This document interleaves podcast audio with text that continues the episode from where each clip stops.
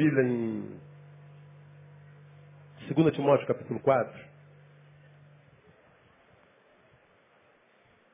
Você que não veio semana passada, eu comecei uma série de palavras falando sobre solidão. Solidão que desde que os séculos são contados é conhecida como mal do século.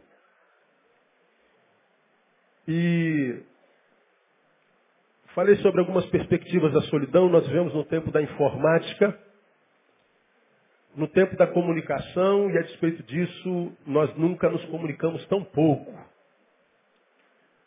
Nós vemos uma realidade tão cheia de tecnologia, de tantas facilidades e mordomias, mas nós nunca vivemos uma qualidade de vida existencial, subjetiva tão ruim. Nós nunca tivemos uma população tão grande na Terra, mas nunca nos vimos tão sós.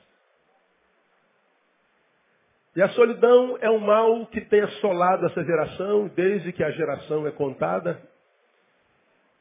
E vimos em algumas instâncias o que é solidão e o mal que a solidão pode fazer. Nós aprendemos que a solidão é, produz no solitário algumas sensações que são muito comuns a qualquer ser humano. Qualquer, qualquer ser humano. A primeira, o solitário ele sente falta, é, sente a falta da sensação de fazer parte. Aquela sensação de que eu faço parte de, de eu componho com, de que eu sou com. A solidão faz com que mesmo no meio de uma multidão como essa, que adora junto, que serve ao Senhor junto, que proclama a palavra do Senhor junto, que se alegra junto, a despeito disso tudo acontecer junto, o solitário, ainda que no meio da multidão, ele não se sente parte dela. É mais ou menos como, por exemplo, essa aliança que eu carrego na minha mão. Eu carrego essa aliança na minha mão há 23 anos. E até hoje ela não se transformou em corpo comigo. Ela está no corpo, mas ela não é corpo. Minha intenção é que ela permaneça no meu dedo até o dia da minha morte. Mas eu sei que embora ela venha estar minha, no meu dedo até o dia da minha morte, e eu espero morrer depois da maioria de vocês, como eu tenho pregado aqui, ah, até lá, ainda assim ela não terá se transformado em corpo comigo. Ela está no corpo, mas não é corpo. Ela caminha com o corpo, mas ela não é corpo. A solidão gera algo parecido com isso. Eu estou na, no mundo, mas eu não me sinto desse mundo. Eu estou na igreja, mas não me, consigo me sentir parte dela. Ou se vai para outra, não consegue. A solidão arranca do ser humano essa ideia de que ele tem um objetivo naquilo ou naquele ou naquela coisa. A solidão rouba do homem a sensação de fazer parte e rouba uma outra coisa, sente falta da emoção de ser entendido, da emoção de conseguir trocar experiências vitais, porque viver é relacionamento, é se relacionar. Relacionamento é troca, é coisa de duas vias, de mão dupla. Eu falo, você entende, reage à minha fala, que eu também te entendo. E aí há interação. Então o solitário, ele, ele, ele começa a caminhar para o caminho da solidão, porque ele não consegue se fazer entender, portanto ele não é entendido. E ele não entende porque pessoas não o entendem, porque não há entendimento dele com quem quer que seja, a gente vai se isolando, se afastando, porque nós estamos perto, mas não há interação, não há troca. Então estar perto ou estar longe dá no mesmo. Como estando perto não há troca de coisas boas, mas de coisas ruins sim, eu me afasto, porque eu continuo sem coisas boas, pelo menos coisas ruins não. Então a solidão vai gerando esses dois sintomas. A ausência da sensação de pertença, de pertencimento, e a ausência da emoção de ser entendido, de vivenciar trocas vitais. Então a sensação da solidão é exatamente este, de estar de fora. E essa é uma realidade muito comum no nosso tempo. Essa solidão produz três consequências primordiais. Primeiro, isolamento social. Não há troca vital com quem quer que seja, por que estar junto? Então produz primeiro isolamento social. Nosso círculo social vai se apequenando, vai se afunilando, afunilando, afunilando, afunilando. Daqui a pouco a gente está sozinho. Só que esta solitude, ainda não solitária, porque é uma opção, embora não seja plano de Deus para o homem desde que o homem foi criado, lá no Éden, no início de tudo, Deus disse, não é bom que o homem esteja só. Muitas vezes nós vamos, nas nossas incapacidades relacionais, afunilando o nosso leque e daqui a pouco nós queremos o nosso gueto. E do nosso gueto começam a, enquanto ser solitários, produzir sentimentos, emoções e diagnósticos que parecem lógicos, mas não são. A gente diz que está só por causa dos outros, o culpado é sempre os outros. Ah, meu problema são os outros, meu problema está do lado de fora, meu problema é endógeno, é, é endógeno, não, não, não, não é, é exógeno, não endógeno. Meu problema é, é, é, do lado de fora, não do lado de dentro. Meu problema é objetivo, não subjetivo. Então, eu estou aqui, Neil, você está aqui, Neil, com razão. Bom, Durante um tempo, você acredita nisso, que você está sozinho, tem razão de estar e é um bom negócio estar lá. E enquanto você, na ausência de trocas vitais, tem em si algumas reservas emocionais, intelectivas, espirituais para sobreviver, você vai sobrevivendo em torno dessa lógica que não tem lógica nenhuma, é mentirosa, é antibíblica, não é bom que homem esteja só, e você vai superando. Mas chega um momento que a ausência de trocas vitais é uma necessidade tão grande que a lógica que te disse no início que você tem razão de estar sozinho, que você fez um bom negócio estando sozinho, essa lógica começa a ser desconstruída, essa razão começa a perder sentido, e o que sobra é a realidade, a solidão. Essa solidão produz isolamento social e o isolamento social produz a solidão. Consequentemente, essa solidão produz uma outra consequência, que é o, é o, é o isolamento emocional.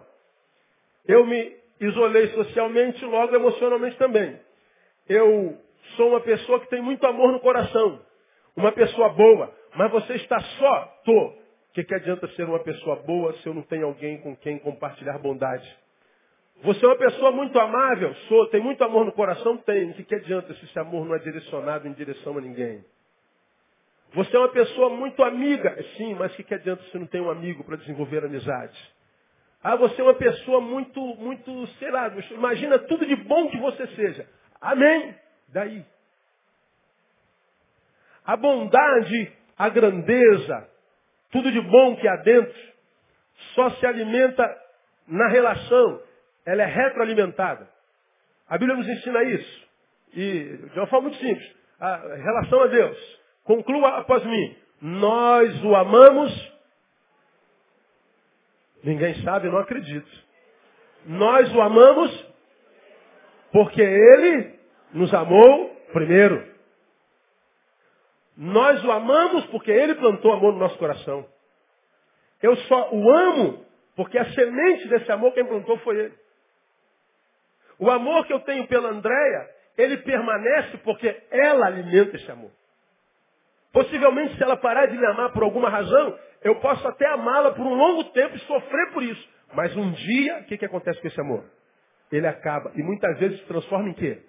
Ódio. Por que, que eu continuo amando? Porque ela alimenta o meu amor. Por que, que ela continua amando? Porque eu alimento o amor dela. A vida se desenvolve na retroalimentação. Eu alimento você, você me alimenta. Muito bem, eu me isolei, então sou uma pessoa cheia de amor para dar. tem para quem dá, não, esse amor vai empedrar. Isolamento emocional.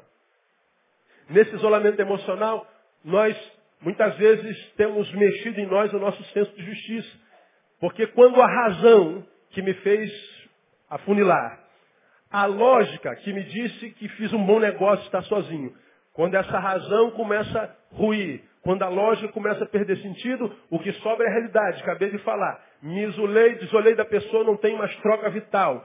Portanto, tudo de bom que eu tenho não é mais retroalimentado. E aí a gente começa a ver mexido em nós o nosso senso de justiça. Poxa, eu sou uma pessoa tão boa, sou uma pessoa tão legal, sou uma pessoa tão solidária e estou aqui sozinho. Isso não é justo comigo.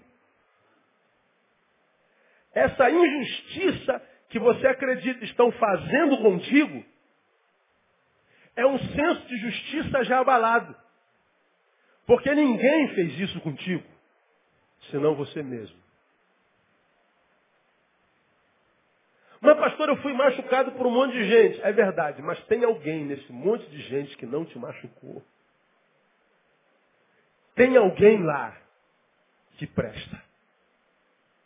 E qual foi o problema do solitário? Ele preferiu olhar para quem não presta. Tem muita gente boa na terra hoje. Amém ou não, amados? Dá uma olhadinha para o lado. Tem um aí do teu lado aí, você pode ter certeza. Diga para alguém que está do seu lado, cara, eu sou gente boa.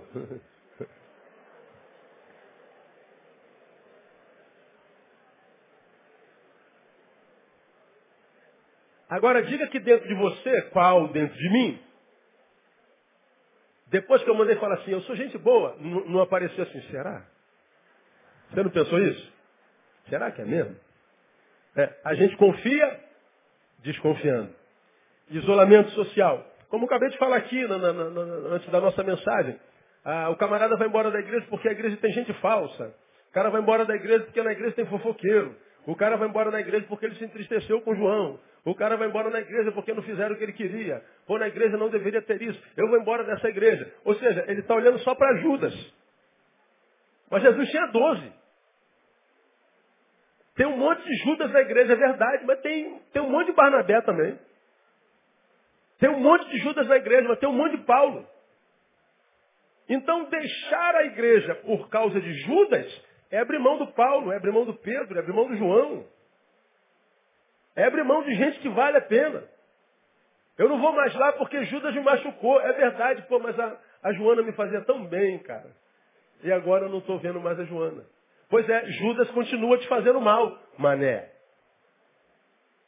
Quando você deixa de se relacionar porque um Judas te feriu, você acha que deixando de se relacionar com ele, Judas parou de te fazer mal. Não.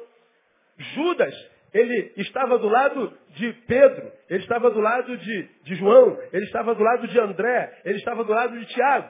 Aí Judas te fez mal, você abriu mão de Pedro, Tiago, João, por, por, por achar que, que, que, que o, o, mal que Judas estava fazendo era mal. Então, fugir de Judas, pois é, não está mais se encontrando com Judas, não. Judas continua te fazendo mal. Como, pastor? Porque por causa de Judas você não vê mais Pedro, Tiago, João. Não, não, não.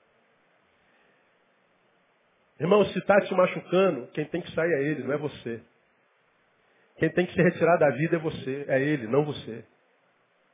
Então, o isolamento social e o isolamento emocional. E aí nós passamos por um terceiro isolamento, que é o isolamento espiritual, que é o pior de todos.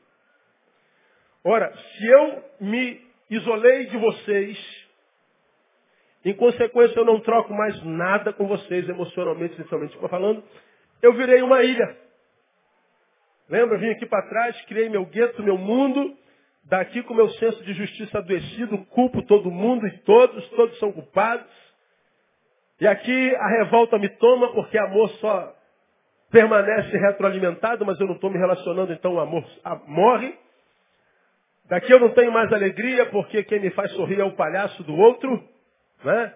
Quem me faz sorrir é a presença do outro, é o, é o espírito do outro. Aí me isolei e criei meu mundo. Então eu vou me encontrando com tudo de ruim que há dentro de mim. Eu vou me encontrando com a mágoa, com a amargura, com tudo que está dentro de mim, que só é vencido em mim por causa do amor que o outro planta em mim, aquela coisa toda. 1 Coríntios capítulo 13, só para a gente relembrar. Ah, não precisa abrir lá não, deixa a tua Bíblia aí e, e eu faço isso para você, só para a gente lembrar. O amor é sofredor, benigno. Não é invejoso. Não se vangloria, não se soberbece. Não se porta inconveniente, não busca as, os seus próprios interesses. Não se irrita, não suspeita mal, não se regozija com a injustiça, mas com a verdade. Tudo sofre, tudo crê, tudo espera, tudo suporta. Lembra que eu preguei sobre esse texto? Quando eu falei as consequências do amor em nós, o texto está dizendo assim, ó, o amor tudo sofre, é benigno. Não é invejoso. O amor não se vangloria, não se soberbece, não se porta convenientemente, não busca seus próprios interesses, não é egoísta, não se irrita, não suspeita mal, não é injusto, não é mentiroso. Ele está dizendo, quando o amor é uma realidade em mim, o amor me livra de tudo isso.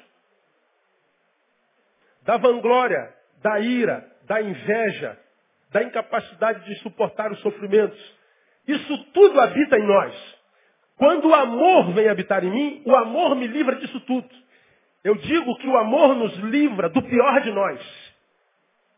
A ira, o ódio, a inveja, a mágoa, a tristeza, a incapacidade de perdoar, a incapacidade de suportar adversidades, são consequências de um ser caído, cujo ser é contaminado pelo pecado, que muitas vezes quer fazer justiça com a própria mão porque é refém da ira, que muitas vezes está impedido de viver a vida por causa da mágoa, por causa do rancor, por causa do ser frouxo que habita dentro de nós, esses sentimentos do homem velho, do homem carnal, são uma realidade em qualquer ser caído. Como é que eu me livro desse lado negro meu?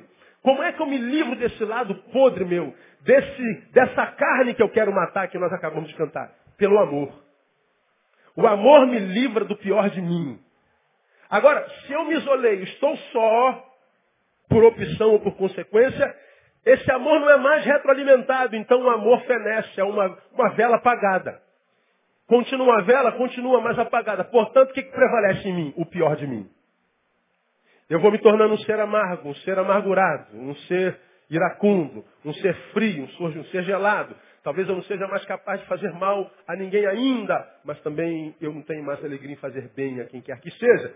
A solidão tira de nós essa capacidade de amar. Portanto, se a Bíblia diz que Deus é amor, e se o amor que Deus quer ser em mim, em mim não será compartilhado, não tenho por que ter esse amor em mim, minha vida espiritual fenece.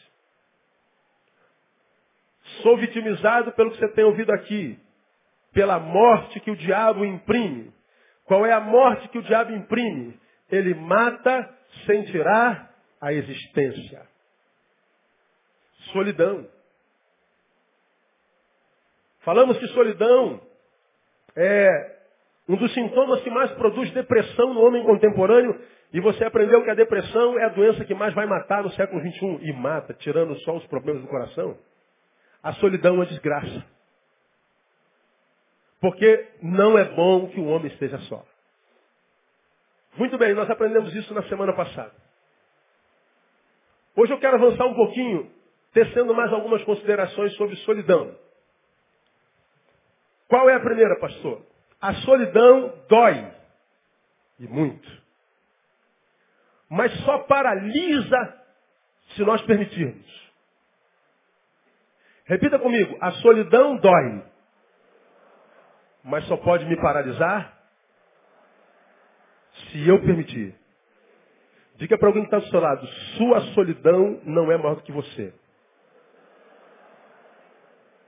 Diga assim, a minha solidão não é mais poderosa que eu. Por que, que não é? Porque o Espírito Santo de Deus está contigo. Acabamos de ler no início do culto. Ele habita e está em você para sempre. Por isso a solidão não é maior do que a gente. Então, consideremos essa realidade. A solidão dói? Dói. Dói porque não há troca, não há câmbio. Agora, ela tem o poder de me paralisar? Tem. Ela tem o poder de me estagnar, de me matar antes da morte chegar? Tem. Mas ela só me paralisa se eu permitir. Pastor, senhor pode explicar? Posso. Nós estamos em 2 Timóteo capítulo 4. Tomamos o exemplo da solidão de Paulo. Esse texto, Paulo fala da sua solidão cósmica. Ele escreve para Timóteo, diz Timóteo, vem me ver, cara, pelo amor de Deus, versículo 9. Corre para cá que eu estou sozinho, cara, estou sentindo dor, está doendo. E ele começa a abrir seu coração para Timóteo. Lá no versículo 16, ele diz lá, na minha primeira defesa, leia para mim. Ninguém me assistiu, leia o resto. Antes todos me desampararam. Esse cara fez quatro viagens missionárias, o cara passou pelos cinco continentes. Não tinha avião. Ninguém pregou o evangelho com esse camarada. Ninguém ganhou gente para Jesus como esse camarada. Ninguém fundou igreja como esse camarada. Ninguém batizou tanta gente como esse camarada. Ninguém fez pelo reino de Deus como esse camarada fez. Mas ele, na prisão dele, na primeira defesa diante lá do, do, do imperador, ele diz, olha, ninguém apareceu para me defender. Antes, todos me desampararam. Quantos desampararam ele? Todos. Não havia ninguém. Solidão cósmica. Quando ele diz, combati o bom combate, acabei a carreira, guardei a fé, todos nós evangélicos lemos isso com romance. Quase chorando. Que lindo. Lindo porque foi na vida de Paulo.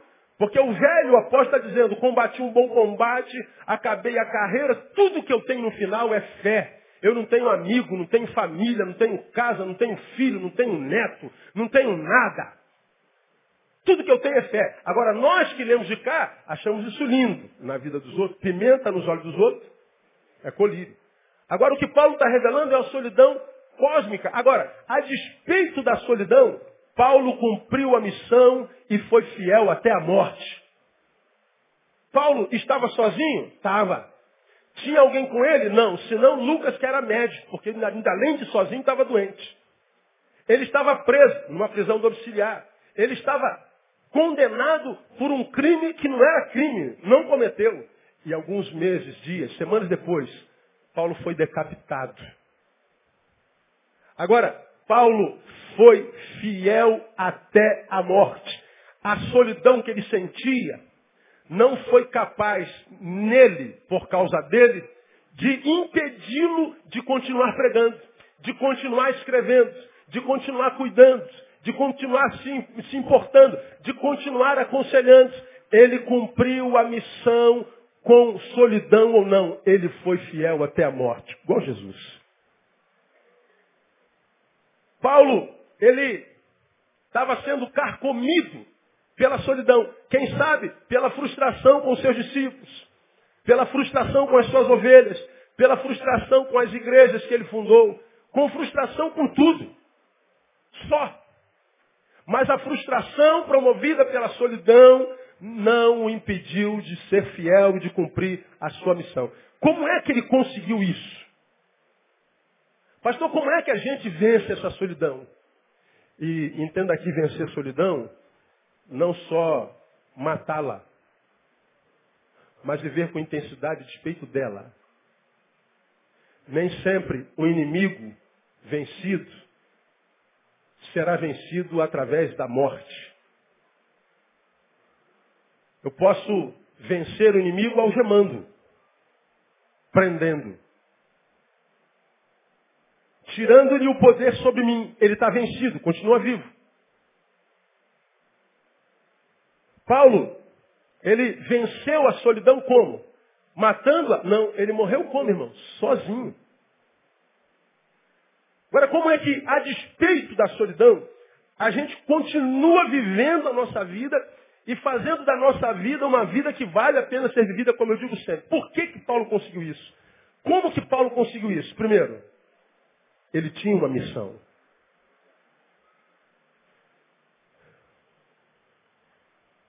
Parece simples, né, cara? Ele tinha uma missão. Fala alguma coisa aí, pastor, que a gente não saiba o quê?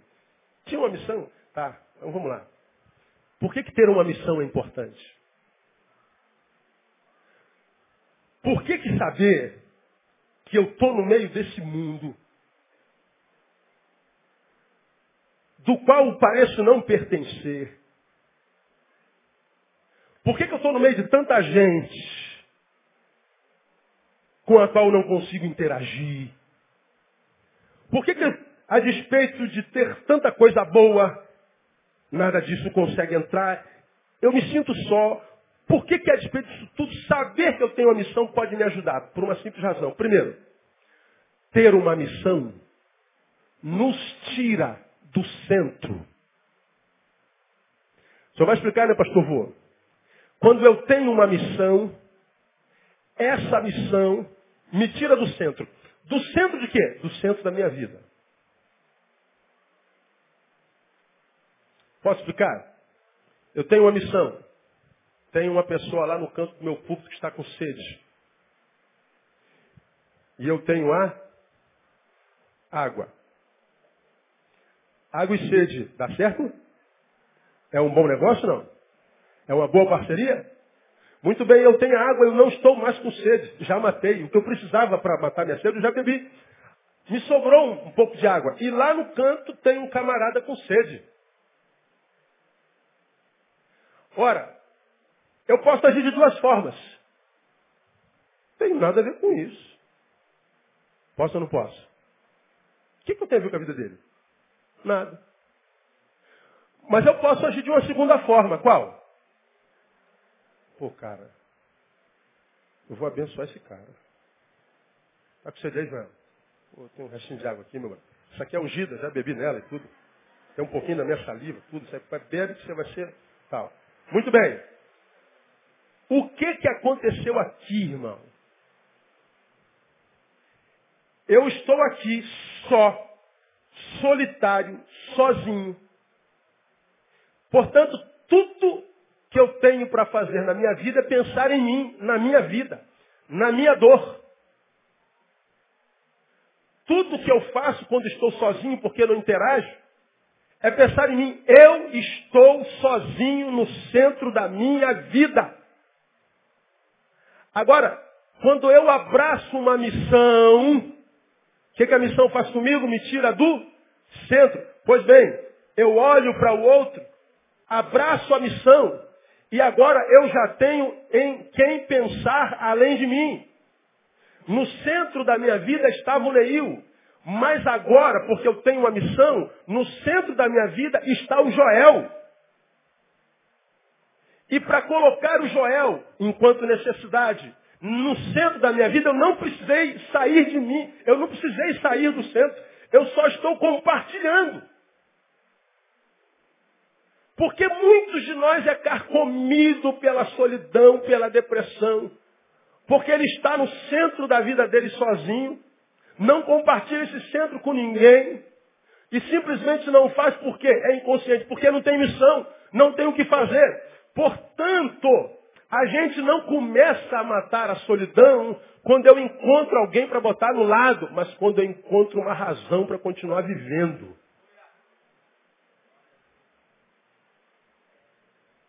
O que nós precisamos, ou o que os solitários precisam, é compartilhar o centro da vida. E a missão faz isso.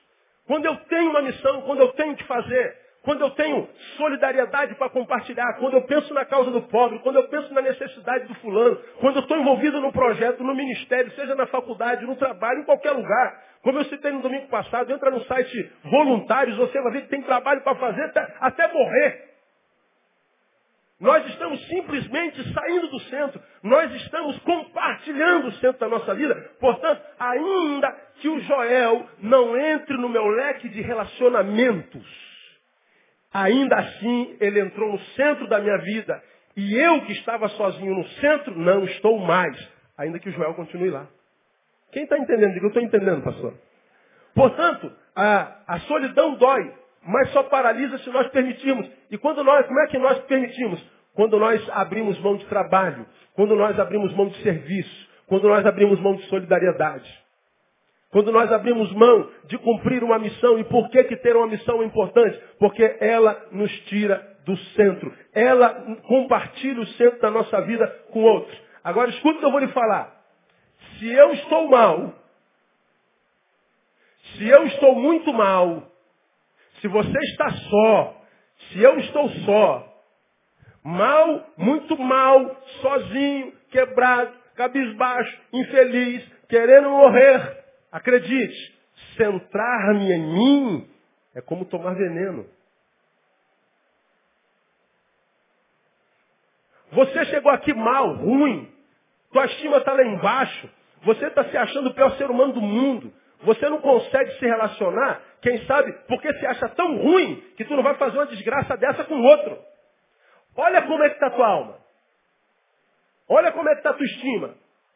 Olha como é que está a qualidade de vida que você está vivendo. Pois bem, se você está assim e continua centrado em si, você está tomando veneno. Você está se matando. Você está cometendo um suicídio processual. Não é um suicídio, puf, acabou. Mas você está se matando devagar. Porque você está se alimentando, se retroalimentando do que a solidão está te produzindo. Agora, quando Deus libera uma palavra dessa para nós, o que, que Deus está fazendo com a gente? Nos amando. Ele está dizendo para você que está se sentindo sozinho, que há esperança para você. E a esperança para você não está no outro, está em si mesmo. Missão, irmão. É por isso que eu sou um admirador do diabo. O diabo é maravilhoso na metodologia. Você pode falar tudo do diabo, mas uma coisa você tem que admitir, o cara é trabalhador. Ele veio para fazer o quê? E ele trabalha de manhã, de tarde e de noite. Ele não tira férias, ele não dormita nem cochila. No sentido de fazer o que mesmo? Roubar e destruir. E como é que ele faz isso? Ele vem, é, se apresenta em você, o, o, diabo vai se manifestar na tua vida. Bum. Aí aparece aquele cara de três metros e meio com chifre vermelho queimando, com um rabo desse tamanho, com um tridente. Oh, vou te matar. É assim que ele faz? Não, irmão. Ele vai trabalhando a sugestão dos teus pensamentos. Ele vai sugerindo a você. Você vai continuar servindo. Ninguém nunca te disse um obrigado. Você não teve reconhecimento de ninguém, tadinho. Você é uma pessoa tão boa. E você vai parando de servir. Cadê a recompensa do seu trabalho? Olha, aquela gente não te merece, menina. Menina, sai disso. Vai viver a sua vida. Aí a gente diz assim, quer saber? Eu vou viver a minha vida. O que é viver a tua vida para você? O que é viver a tua vida? Ah, eu vou viver a minha vida. Aí o cara se afasta do Senhor. Eu vou viver a minha vida, ele se afasta da comunhão. Eu vou viver a minha vida. O que é viver a vida para você? Com alguém há bem pouco tempo atrás, que na minha concepção está vivendo um tempo horrível. Talvez o pior tempo da vida dele. Porque a vida que está vivendo está refletindo na família. E eu disse para aquela, aquela irmã, como está, irmã? Ela falou assim, pastor, estamos vivendo um momento assim, pois está sendo muito bom para nós. Falei, não, não, o que a irmã acabou de falar está sendo muito bom. A, irmã tem consciência do que está acontecendo com o seu casamento? A irmã tem consciência do que está acontecendo com seus filhos? A irmã ouviu que eu lhe falei, o que isso pode acontecer a, me, a, a, curto, médio e longo prazo? Mostrei um leque, fiz quase um mapa astral para ela ali, para entender.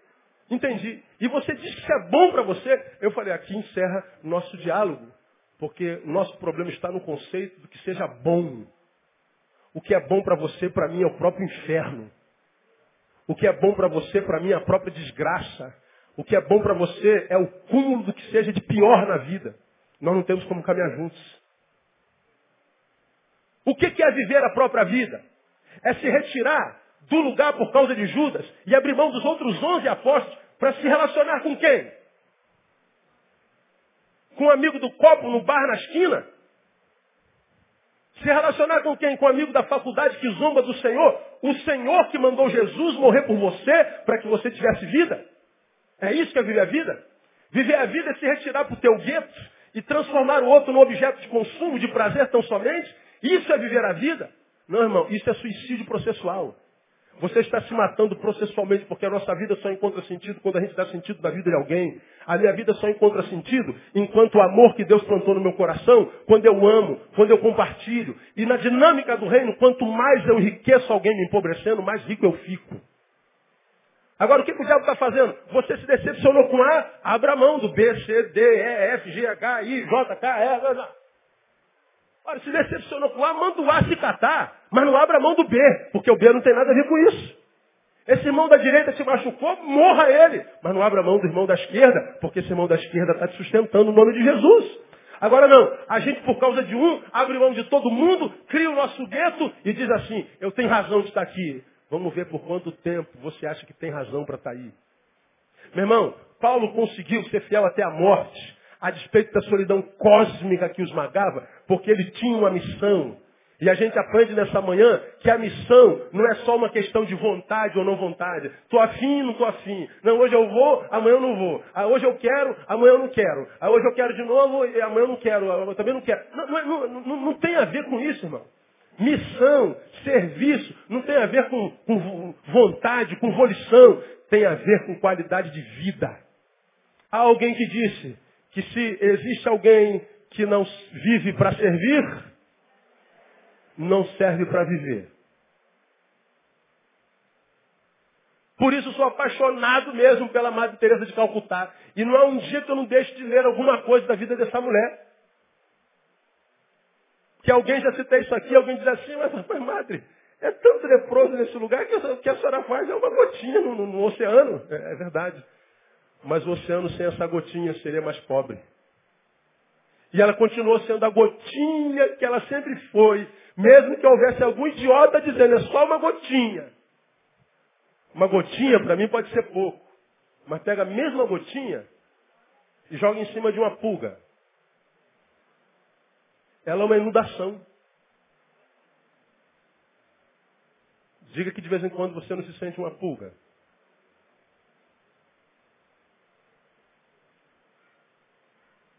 E uma gotinha não vinha bem? Tem um camarada na Bíblia que a Bíblia fala sobre, sobre uma, uma parábola. E ele foi parar lá no inferno, tinha alguém lá no seio de Abraão. Lá no inferno ele fez uma oração, Deus, pede que ele molhe o quê? A ponta do dedo. E venha fazer o quê? Refrescar minha alma. Como é que você quer refrigério para a alma com aquilo que pode molhar o quê? A ponta do dedo é uma gotinha basta para quem se sente pequeno. Houve uma mulher que chegou perto de Jesus, minha filha está horrivelmente endemoniada, Senhor, pelo amor de Deus. Ô mulher, acho que eu vou deixar de tirar um pão dos filhos para jogar no, no, nos cachorrinhos?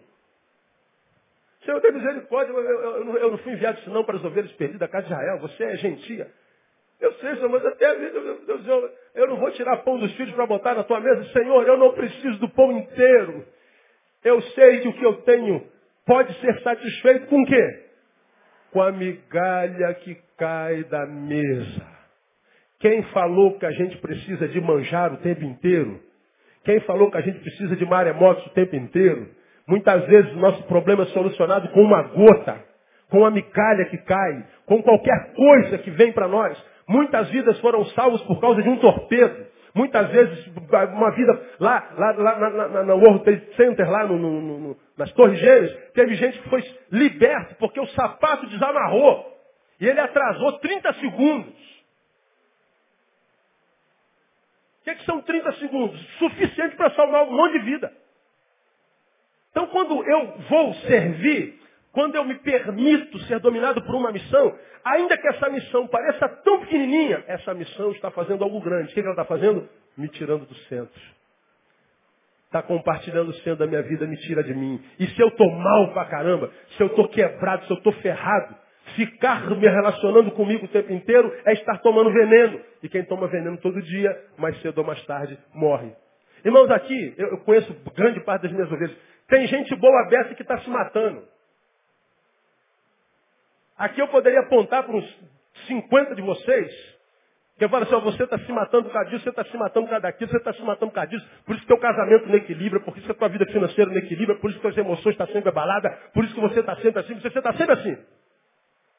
Um monte. Gente boa, mas que vive uma vida desgraçada.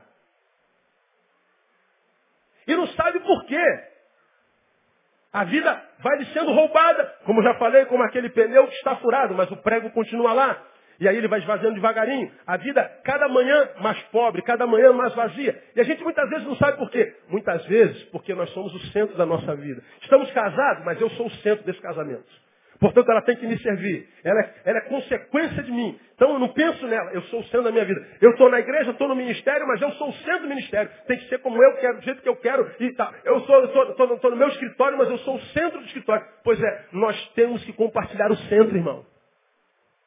E compartilhar o centro não é sair do centro só. Você não precisa deixar de se cuidar para cuidar de alguém. Missão nos tira do centro do nome de Jesus. Aqui tem, tem um exemplozinho claro aqui, aqui para você. Ó. Sem ler o nome.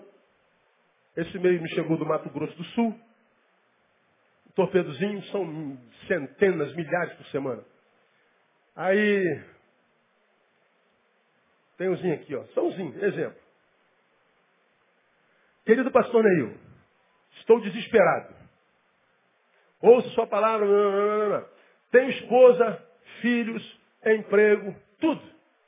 E ainda assim me sinto infeliz e completamente só. Não sei mais o que fazer. Tenho depressão há 10 anos. Perdi todo o desejo de viver. Penso em morte todos os dias, mas nem para isso eu tenho coragem. Por favor, faça alguma coisa por mim. Me responda você que é ovelha, o que, que eu posso fazer por essa pessoa? Me responda vocês. O que, que eu posso fazer por ela? Tenho casa, emprego, família, tenho tudo. Ouço sua palavra dez anos. Tem depressão há dez anos. Estou desesperado, não tenho mais desejo de viver, penso em morte todo dia. Faça alguma coisa por mim. O que que eu ou qualquer outro ser humano no planeta pode fazer por ele? Quando nós vemos uma necessidade dessa, nós ficamos desesperados para fazer alguma coisa. Nós vemos a agonia da alma, nós vemos o desespero do coração. Trabalhar com gente é isso. E a gente fica desesperado, meu Deus, esse cara pode se matar, esse cara está passando por um problema grave, ele pode estar me ouvindo lá onde ele está agora. Meu Deus, vamos fazer alguma coisa. Aí você, pastor, vamos fazer alguma coisa. Vamos. Me diga o quê? Não há o que fazer. Quem pode fazer alguma coisa por ele? Ele. E Deus? Deus já fez. Eu não sei se já te avisaram. Mas Deus já mandou o remédio para todas as enfermidades. A solução para todos os nossos problemas já foi liberado. E o nome dele é Jesus de Nazaré. O que Deus tinha que fazer, ele já fez. Ele disse, eu vim para que vocês tenham vida e vida com? E ela já está liberada. A Bíblia diz que ele já nos abençoou com todas as bênçãos da região celeste. O que você precisa, não tem correr em greve, ele já despachou. Já foi despachado do céu. Pô, então o que, que não acontece, pastor? Talvez porque você esteja centrado em você. Talvez porque você ainda não colocou alguém no centro. Talvez porque você ainda não deu sentido para a sua própria existência. Veja, a gente pega uma, uma, uma, uma, uma pessoa como essa, tem marido, tem mulher, tem. Não, não, não. Legal. Mulher é uma bênção, filho é uma bênção, trabalho é uma bênção, tudo é uma bênção. Minhas contas estão pagas, legal, está tudo aqui. E eu trabalho de 8 às 18. Legal. Por que que trabalha? Para ganhar dinheiro, para comer, para sustentar a família. Terminou o trabalho que você tem que desenvolver para ganhar dinheiro para sustentar a família? Tira o trabalho. Sobra o que na tua vida? Ah, sobra um tempozinho. E o que, que você faz com esse tempozinho? Ah, eu continuo vivendo para mim. Para o meu lazer, para o meu prazer, para o meu, para o meu, para o meu. Você continua no centro. No trabalho, trabalha para si, para comer. No lazer, só tem lazer para si. As outras oito horas você dorme. Dorme para si. Você é o centro da sua vida 24 horas por dia. Não há um minuto em que você se compartilhe. Não há um minuto em que você sirva. Não há um minuto que você compartilhe vida, solidariedade. Você está correndo atrás e tudo do que você está correndo atrás, está correndo atrás para si. A gente não sabe, irmão, porque a vida foge de nós. Porque a vida se recusa a viver em ilhas. A vida só é vida no compartilhamento. Como é que Paulo conseguiu cumprir a missão até o fim? Ele tinha uma missão. Ele não estava no centro da vida dele o tempo inteiro. Irmão, é claro que eu tenho que ter tempo para mim. Eu, meu Deus, eu é quem o diga. Compartilhei aqui domingo passado. Ah, não atendi gabinete pastoral em setembro. Não estou atendendo gabinete pastoral em outubro. Estou trabalhando feito louco, ministrando no reino de Deus por ordem do Deus do reino. De manhã, de tarde e noite. De manhã, de tarde e noite. Estresse até o alto, sem tempo para nada. E o tempo que me sobra, sempre eu libero para a secretaria para atender individualmente. Esse mês eu não atendi individualmente. E uma irmã chegou para mim e falou assim, pastor, mas senhor tem que atender, senhor tem obrigação de atender, nós precisamos do senhor, nós queremos do senhor, o senhor tem que cuidar de nós. Tem cuidado, irmã. Isso aqui é um gabinete coletivo. E quem ainda não entendeu isso, precisa pedir entendimento. Porque isso aqui é um gabinete de excelente qualidade. Quem é que entende assim? Diga, eu entendo, pastor. Pois é, mas há quem nunca vai entender. Não é? Aí eu cheguei, tá, tá, eu entendo, irmão, eu entendo seu desespero. Quando a senhora me procura, a senhora me procura para quê? Pra... A senhora está cuidando da senhora, né? Eu vim aqui, pastor, eu tô... se eu não cuidar de mim, quem vai cuidar, né, pastor? Então vem aqui pedir ajuda, estou cuidando de mim. Eu falei, pois é, por que, que eu não estou atendendo ninguém agora? Porque eu estou cuidando de mim. Quando a senhora diz, me atenda para que eu cuide da senhora, é pertinente. Agora, por que, que eu não atendo? Porque eu estou cuidando de mim. A mesma razão que lhe traz a mim é a razão que faz com que eu fuja de si. A mesma coisa. Mesma coisa. Porque todos nós temos um limite. Lembra disso? Quem ultrapassa o limite entrou numa terra alienígena.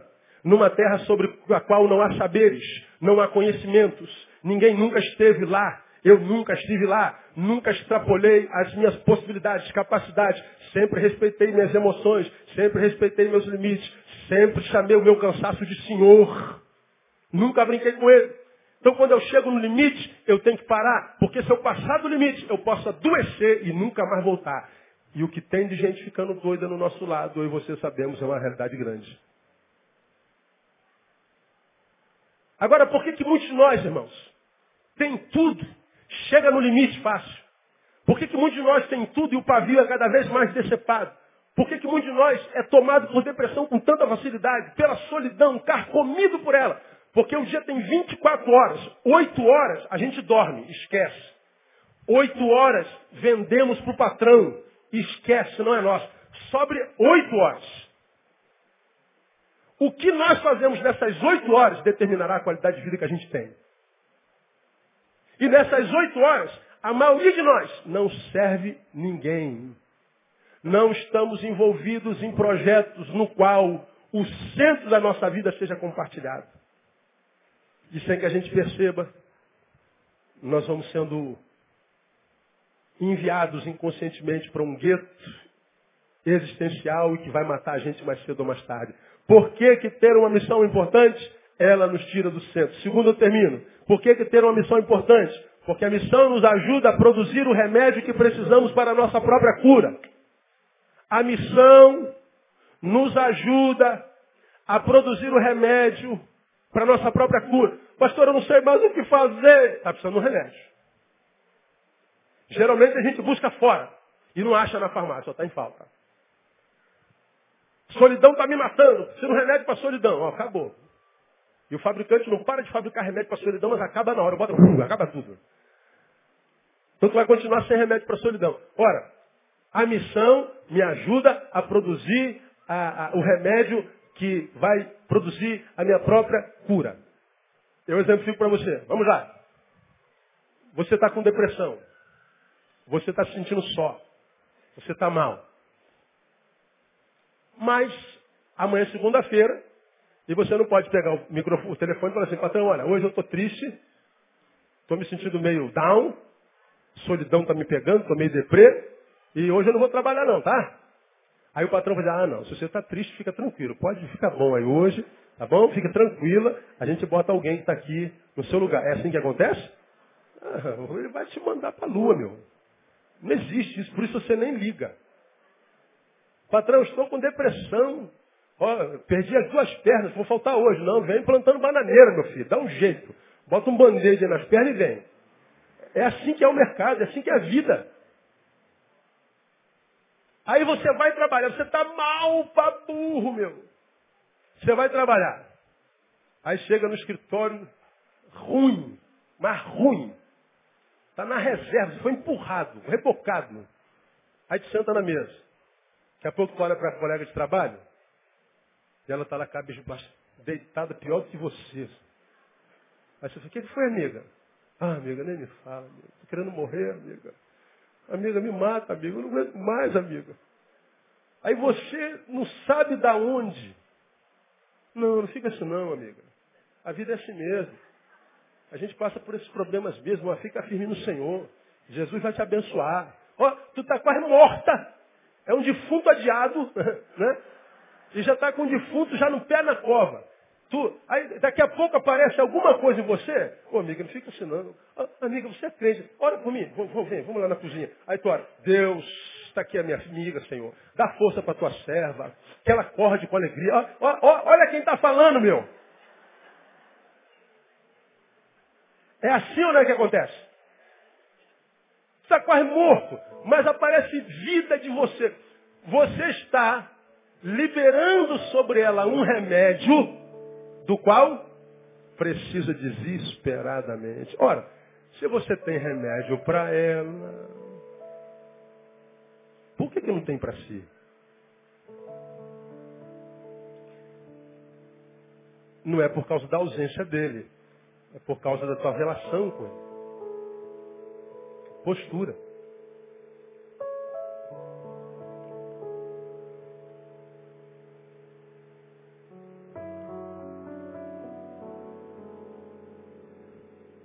Penso nisso, lembro de Elias. E aqui termino. Primeira Reis, capítulo 19.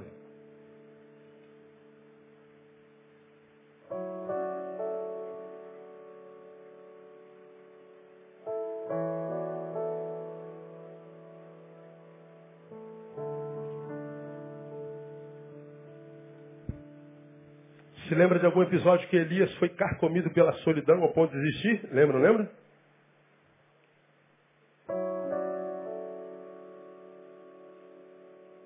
Primeira Reis 19. Versículo 4. Quem já abriu, diga amém. Ele, porém, entrou pelo deserto caminho de um dia. Foi-se sentar-se de braço de um zimbro. Leia para mim o resto. Pediu para si, dizendo, já basta, ó Senhor, toma agora a minha vida, pois não sou melhor do que meus pais. Está mal ou está bem o cara? Muito mal desistir da vida, Senhor. Eu não quero estar igual o cara do, do torpedo.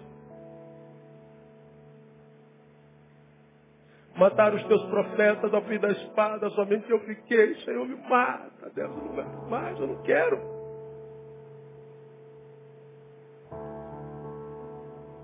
Aí Deus aparece lá do lado de fora, na caverna. Que aqui Deus, que é o melhor psicólogo do mundo, já sabe, né? entrou pelo caminho é, é, ele, porém, entrou pelo deserto. Ó, isolamento social. O que, que tem no deserto? O que, que há no deserto? O que, que a gente vai fazer no deserto? Diz antes, esse é o social, que ele deixou o seu moço. Isolamento relacional. Depois isolamento emocional. Me mata, Deus. Consequentemente espiritual, porque achar que Deus da vida mata Aí Deus aparece e o chama. Vem cá fora, lá no versículo 11. Aí passa um vento, passa um terremoto e nada de Deus aparecer. Como quem ensina assim, ó, vucu, vucu, movimento, agitação, não quer dizer que é vida. Aí daqui a pouco aparece uma voz mansa. Já preguei sobre isso aqui.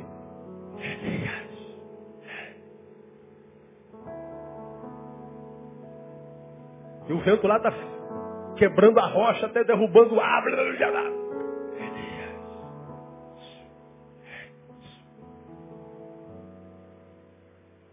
Quem sabe até na intimidade, né? Chamar o Elias de Lili. Ô Lili. Lili. Blá, blá, blá, poder.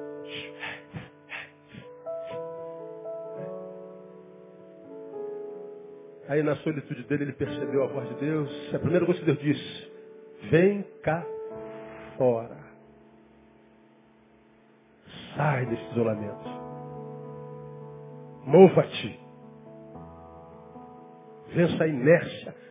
Saia do centro. E depois que ele faz isso, olha que palavra extraordinária, está lá no versículo 15.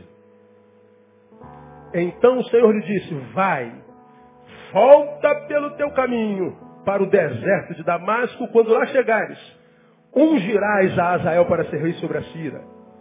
E ungirás a Jeú, filho de Ninzi, ungirás para ser rei sobre Israel. Bem como a Eliseu, filho de Zafate, de Abel Meolá, ungirás para ser profeta em teu lugar. Olha que coisa interessante. Ele está aqui pedindo para si a morte. Meu Deus, estou precisando de uma unção nova, de um fôlego novo. Faz alguma coisa. Me unge. Deus diz assim, tá, você quer unção? Então tá. Sai do teu buraco. Saia do centro. Volta para o lugar de onde você estava, que seja onde você vivia, onde, enquanto você não tinha desistido. Você quer ser ungido? Quero. Então tu vai ungir fulano para ser rei de Beltrano, ciclano para ser rei não sei de onde, e ciclano para ser rei. A tua unção está no ungir a outros. A tua bênção será uma realidade no abençoares a outro. Missão produz o remédio que eu preciso para ser curado. Agora, o que, que acontece com a gente? A gente está triste, maguei. A gente abandona ministério, a gente abandona vocação, a gente abandona amigo, a gente abandona comunhão, a gente abandona tudo, entra no nosso deserto e ora. Ora para quê? Que tipo de oração você faz no deserto para Deus tirar do deserto? Deus está dizendo, levanta tu e sai tudo do deserto, pô. No deserto eu posso até falar contigo, mas agir a teu favor não. No deserto eu posso até me manifestar para você, mas se você não sair daí com os próprios pés, voltando, pegando o teu bastão de volta, pegando o teu ministério de volta, pegando tua família de volta, pegando teu filho, pegando a tua vida de volta, dizendo assim, ó, chega, vou voltar a viver no nome de Jesus. Isso é coragem. Isso é renunciar esse eu maldito que eu falei no início do culto, que a gente diz, quero matar minha carne, mata esse desgraçado que habita em mim. A respeito daquele, a respeito do qual Jesus falou, quer vir após mim, mata esse desgraçado, nega esse desgraçado também de você, e depois você me segue, porque se você não matar esse eu bendito aí, você não consegue nada comigo. Quando as pessoas falam assim, o senhor não tem pena de quem está sofrendo, não tem pena de ninguém, porque ninguém é galinha. Eu posso ter misericórdia, Camilo, quantas milhas for. Agora, não me peça para passar a mão na cabeça e tadinho, coitadinho, meu Deus do céu, Jesus, vou sofrimento. Porque se eu faço isso, eu alimento esse medíocre que habita dentro da gente, que quer mesmo esse colinho, que quer que os outros tenham pena de nós, que quer que os outros eh, eh, tenham misericórdia e pena de nós, que querem alimentar esse serzinho que habita dentro dizendo que a gente é um pobre coitado, irmão. Você não é filho do diabo, você é filho do Todo-Poderoso. E o filho Todo-Poderoso não tem pobre coitadinho como filho. Diga para alguém que está do seu lado, irmão, essa palavra é contigo, hein? Quer saber se você se vê como pobre coitadinho? O que, que você está sentindo agora com essa palavra? Está com raiva de mim? Então você é um pobre coitado. Não porque seja um pobre coitado, mas porque você se enxerga como tal. Porque não me leva a mão, irmão. O Deus que eu prego, que me formou e formou aos seres humanos com os quais eu habito, disse, criei filhos e os engrandeci. Ele disse, o Espírito que está sobre nós não é um espírito de covardia, mas de coragem, de amor e de moderação. Essa palavra desse Deus diz que eu posso todas as coisas daquele que me fortalece. Então, se eu posso todas as coisas, eu posso vencer esse eu que tem pena de mim mesmo. Eu posso vencer esse eu que me coloca no centro e não compartilha o centro com ninguém. Eu posso ir muito além, ser muito melhor do que eu. Irmão, eu penso em desistir todo dia, você quer saber? Há momentos que eu penso que a igreja não me merece, que vocês não me merecem. Às vezes eu penso que quem está sentado no meu gabinete não merece o meu tempo. Tenho tanta coisa para fazer, tem tanta gente querendo viver e um monte de gente querendo roubar vida, desperdiçando vida. E às vezes eu estou desperdiçando vida com alguém que não quer viver e me lembro de gente que está querendo viver desesperadamente, não tem ninguém. Mas ao mesmo tempo eu penso, não, pastor. Não, Ney, você tem vontade de fazer isso? Mas a gente que não vê a vida como você, você tem que ter misericórdia. Continua atendendo, continua abençoando, continua pregando. Você nasceu para isso. E me vem a palavra de Paulo, porque se prega o Evangelho, não tenho do que me gloriar, pois me é imposta esta obrigação, e ai de mim se eu anunciar o Evangelho. Do que, que Paulo está falando? De missão. Paulo está dizendo, eu não prego porque eu sou apaixonado, eu não prego porque eu quero, eu não prego porque eu me sinto bem, eu não prego porque eu. Não, eu prego porque é questão de vida. Se eu parar de pregar, não tem mais razão para viver. Essa é a missão da minha vida. Para que, você nasceu, meu irmão? Para ficar dentro do quarto dizendo, estou triste, magoado, feliz. Ninguém me ama, ninguém me quer. Ninguém... Não, não, irmão. Não me leva mal. Tem um tal de Jesus que foi levantado no madeiro. E ele esteve lá por mim. Ele esteve lá por você. Toda vez que eu estou meio decepcionado com Deus, meio triste com Deus, achando que Deus está fazendo errado, achando que Deus não me ama tanto quando dizem que me amam, como eu achei que me amava porque eu estou sentindo dor, quando eu começo a duvidar do amor, da fidelidade de Deus, eu me lembro logo da cruz do Calvário.